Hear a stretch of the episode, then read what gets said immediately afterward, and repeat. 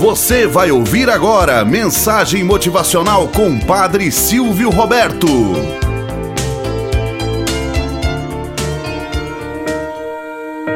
Olá, bom dia, flor do dia, cravos do amanhecer. Vamos à nossa mensagem motivacional para hoje. A farmácia de Nasrundi. Nasrundi estava desempregado. Perguntou então a alguns amigos que tipo de profissão deveria seguir. Bem, Nasrundim, você é muito capaz e conhece bastante as propriedades medicinais das ervas.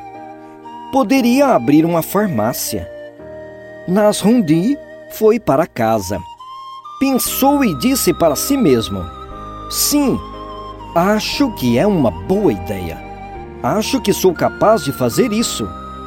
Sabendo que Nasrundim, nessa ocasião em particular, passava por um dos seus momentos de desejar ser proeminente e importante.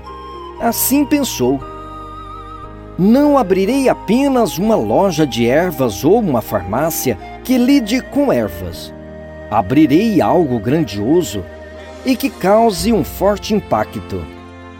Comprou uma loja, instalou prateleiras e armários, e quando chegou a hora de pintar a fachada, montou um andaime, cobriu-o com chapas e trabalhou atrás delas.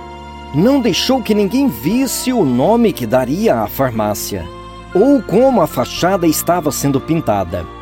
Após vários dias, distribuiu folhetos que diziam: Grande inauguração amanhã, às nove horas. Todos de sua aldeia e das aldeias vizinhas vieram e ficaram esperando em frente à sua loja. Às nove horas, Nasrundim apareceu. Retirou a placa de frente e lá estava um enorme cartaz onde se lia Farmácia Cósmica e Galáctica de Nasrundim. E abaixo estava escrito Influenciada e harmonizada com influências planetárias. Muita gente ficou impressionada e ele fez um ótimo negócio naquele dia.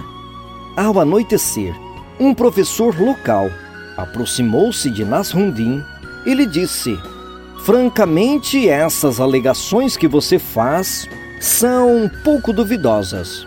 Não, não, respondeu Nasrundim. Cada alegação que faço sobre influência planetária é absolutamente correta. Quando o sol se levanta, abro a farmácia e quando o sol se põe, eu fecho. Portanto, podem haver diferentes interpretações sobre quanto a influência planetária afeta alguém e sobre o quanto dessas influências alguém recebe ou usa. Moral da história. O bom sucesso para os negócios só será possível se dentro daquele que se envereda para tal estiver no controle de tudo. Lembre-se, uma boa conversa, desde que nos conduza para o bem, poderemos ouvir até mesmo pelos nossos maiores inimigos. Tenhamos um bom dia na presença de Deus e na presença daqueles que nos querem bem.